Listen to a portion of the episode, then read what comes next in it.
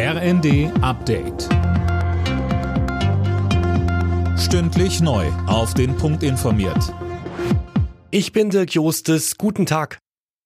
Weil viele Medikamente für Kinder in Deutschland ausverkauft sind, will Gesundheitsminister Lauterbach die Preisriegeln ändern. Wie er im ersten sagte, sollen Festpreise, die die Kassen zahlen, angehoben werden.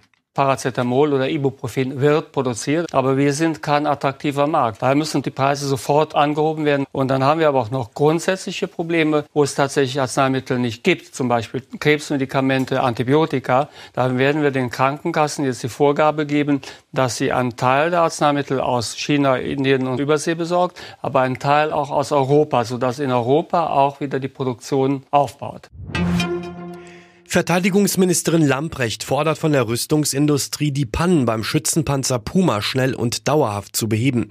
Andernfalls würden die Fahrzeuge ausgemustert, so Lamprecht im ZDF. Paukenschlag in den USA. Gut zwei Jahre nach dem Sturm aufs Kapitol hat der zuständige Untersuchungsausschuss empfohlen, Ex-Präsident Trump anzuklagen. Mehr von Manuel Anhut. Das Gremium ist der Ansicht, Trump sei der Hauptverantwortliche für die Gewalt damals.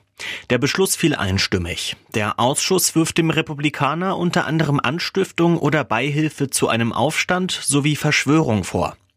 Über ein Strafverfahren und eine mögliche Anklage muss jetzt die US-Justiz entscheiden. Im Januar 2021 hatten radikale Trump-Anhänger das Kapitol gestürmt, angestachelt von Trump selbst.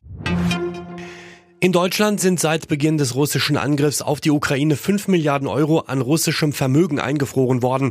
Das berichtet das Nachrichtenportal T-Online. Seit Juli hat sich an der Summe kaum noch was geändert. Die Linke hält das entsprechende Gesetz für einen Flop.